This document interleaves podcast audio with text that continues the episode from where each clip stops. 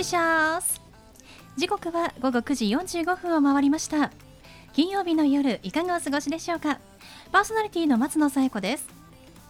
この番組ボーイズビーアンビシャスのコンセプトは夢を抱き語りそして行動に起こそうということで毎回さまざまな業種のビジネスパーソンがゲスト出演。どんなビジネスをされているのかどうして始めたのかその思いを語っていただくそんな番組です。さあそして私と一緒に番組をお届けするのは柴田法務会計事務所の柴田純一先生です。先生よろしくお願いします。よろしくお願いします。柴田先生私最近、はい、とてもあの衝撃的な自分の写真を見まして、えー、なんかあの友達とですね、はい、まああの遊びに行った時に、はい、なんか私があの景色の写真を撮っているその姿を友達が後ろから撮ってたんですね。でなんかそれを送ってくれたんですけどパンって見た時に、はい。あの私の髪がですね、はい、髪の毛、はい、なんかすっごいあのボサボサで なんかあれ私ってこんなに髪ボサボサだっけ？みたいな。ちゃんとあの溶かしてはもちろんいるんですよ、はいはい、ちゃんとしてたはずなんですけど、うん、後ろ姿ってあんまり自分で見ないじゃないですか。そうですね。でちゃんとこう、まあ、手ぐしも今日調子いいなぐらいに思ってたその日が、わん。って広がってて確かに雨は降ってたいやーだめだなと。後ろ姿もちょっと気をつけなきゃいけないなと改めて思って、はい、ヘアケアグッズを買いました。あら素晴らしい。それは発見ですねするやつをもうなんか迷ってたんですけど、はい、買っちゃいましたね。いやでもよかったよ。それ、ね、自分で気がついて自分で買ってね、えー、確かに。何かでね、うん、ちょっと何かあってからじゃねちょっとあのあそこのお仕事取れなかったとなっちゃうからね。いや本当になんかあの衝撃だったんです。けれどもいい機会をもらったななんて思いました、はい、ちょっとねふとね皆さん自分の後ろ姿っていうのもね、はい。気にしてみてはいかがでしょうか？新たな発見があるかもしれません、ね、怖いですけどね。そんなお話でした。はい。はい。それでは第156回ボイスビーアンビシャススタートです。この番組は遺言相続専門の行政書士柴田法務会計事務所の提供でお送りします。それでは先生今夜のゲストのご紹介をお願いします。はい。今夜のゲストはサックス奏者の野沢美香さんです。野沢さんこんばんは。あこんばんは。よろしくお願いします。お願いいたします。野沢さんはサックス奏者でいらっしゃるということでとてもかっこいいですね。ありがとうございます。いやもう早速なんですが野沢さんがあの演奏している、まあ、曲を持ってきていただきましたのでちょっとリスナーの皆さんにも聞いていただきたいと思います。では野沢さん曲紹介お願いしてもよろしいですか？はい。私がサポートをしていますミッドナイトダンディーズアルバム「With the Rain」より「クラシオン」お聴きください。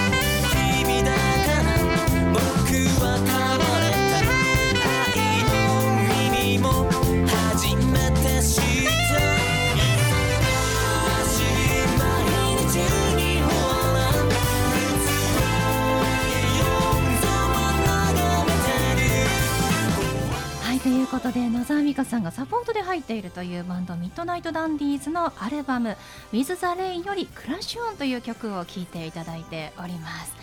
えー、野沢さんもサックスのソロのね部分もありますので、はい、しっかりと野沢さんの演奏を聴けましたね。あきました？はい。よかったです。ありがとうございます。サックスだとこう明るい曲になりますね。そうですね。やっぱ音も明るいですよね。ね、そうですね。はい。はいということでお聞きいただいておりますが、野沢さん、えなんであの、はい、サックスを弾こうと思われたんですか？あまあ、あの中学校から始めたんですけどもあの母があのサックスが好きで、まあ、その時に何の楽器がいいかなって話した時に、サックスいいんじゃないのっていう一言から、あの今まで続けてしまっているという 感じね、続けてしまっている、しまっている、はい、好きで。やめられなくて続けてるんですけども、はい、あでも本当好きっていう気持ちがもうずっと続いてるんですね。そうですね、長いですね。中学生の頃から弾いてるんですもんね。本当にあっという間に。なかなかあの中学の頃にサックスに触れ合う機会ってないと思うんですけれども。あなんか学校自体であったんですか？そうなんです。あの吹奏楽部が、あのうちの中学校は結構有名だったんですね。マーチングだったんですけどもで先輩がすごくかっこよくて、あもうやってみたいと思ってやりました。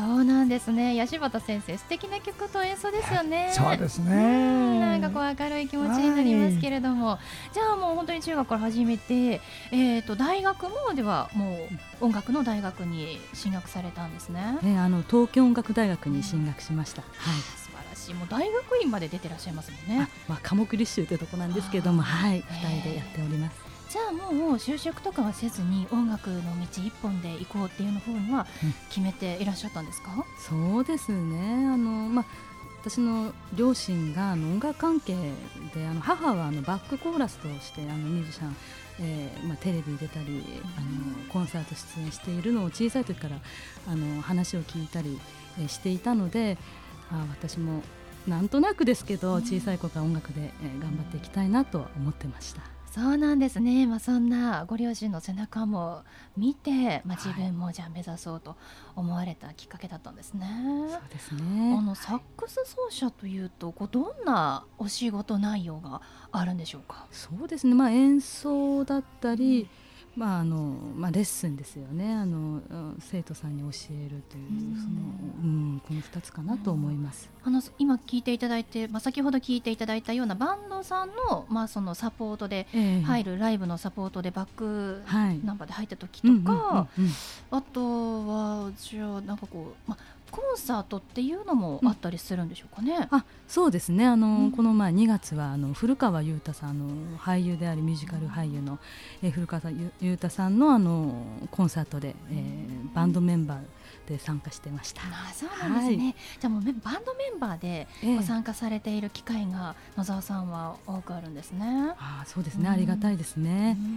いろんなところからじゃもうお声をかけてもらっていろんな場所に行って演奏するという機会があるわけですね。そうですね。あの本当にありがたいなとあの思っております。はい、なんか音楽で食べていくって本当に難しい、まあ、大変な道だなと思うんですけれども、うん、目指している方もやっぱり多いと思うんですね。えー、なんかこう、先輩からのアドバイスとかあったりしますか、あもうとにかく続けた方がいいってもうやめないってことを言われた記憶が、まあ、いろんな方からありますよね野沢さん自身も諦めるなって言われてきたわけですね。そうですね 本当にそうですね本当そうですね。はい。一日どれぐらい練習されてたんですか？えー、まあ、まあ、できる時はもう何時間もやってましたね。ええー、それはこう大人になって今でも、日頃から練習はされますか？もう時間が取れる時はもうしたいですね。もうやっぱしないとなまってしまいますから。そうなんですね、はい、普段どんなところで演奏する機会が今は多いですか？今はまあでもこれもいろんなところですけども、まあ、渋谷、えー、ノブさんだったりあのエコーダバディあの、うん、先ほど申し上げたあの古川さんのところは日本青年館とシアタークリエ、うん、いろんなところでやられやらせていただいてますね。で、も野沢さんの演奏を聞く機会も増えているということで楽しみですね。ありがとうございます。何か、えーと、はい、今後告知できるような演奏会ってありますか？えっ、ー、とあの流していただいたのミッドナイトダンディーズのツーマンライブがありまして、えー、渋谷エッグマン4月29日の土曜日、えー、私たちは8時半から、えー、9時半の60分を予定しております。ぜひいらしてください。はい、ありがとうございます。では野沢さんに最後お聞きしますが、はい、野沢さんの夢は何ですか？えー、夢は生涯現役。素敵。なんかこうやっぱり芸術家の方とか個人で仕事されてる方ってみんなそうですけども生涯現役っておっしゃいますね。あ、言います柴田先生もそうですね。本当ですか？まだ生きております。いやいやいや、まだ若いじゃないですか。本当に生涯現役目指して、これからもサックスの奏者として頑張っていただきたいと思います。はい、ありがとうございます。ということで、本日のゲストはサックス奏者の野沢美香さんでした。野沢さん、ありがとうございました。どうもありがとうございました。ありがとうございました。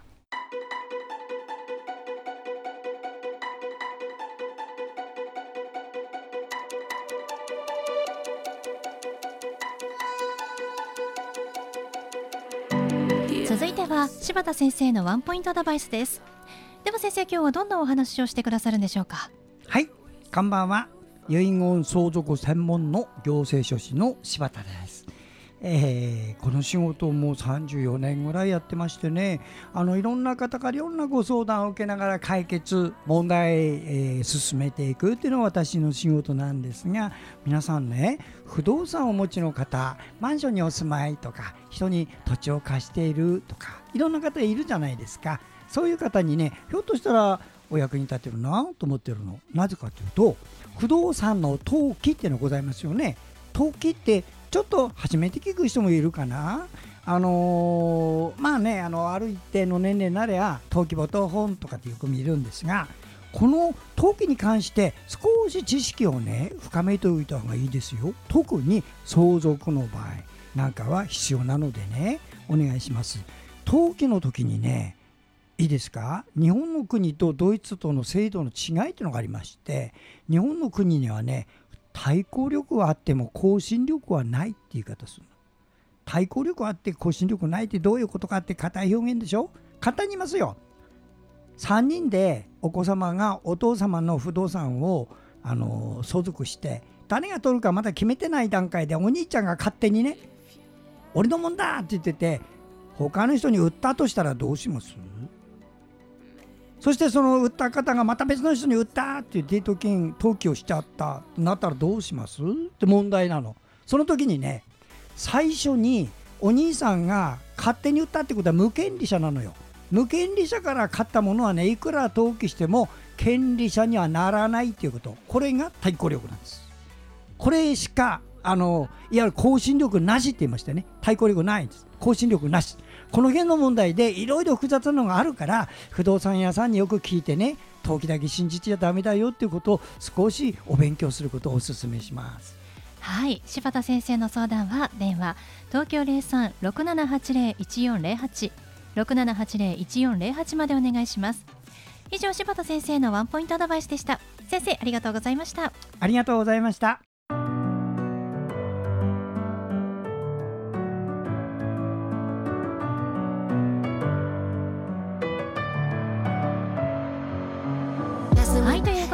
りしてきましたボイスビーアンビシャスいかがでしたでしょうか？本日のゲストはサックス奏者の野沢美香さんでした。野沢さんの今後の出演情報演奏情報は野沢さんのホームページご覧ください。野沢美香、えー、野原の野に山水の難しい方の沢に美しいに香水の子野沢美香さんで検索してください。それではまた来週この時間にお会いしましょう。お相手は松野紗友子と。柴田純一でした。それではさようなら。さようなら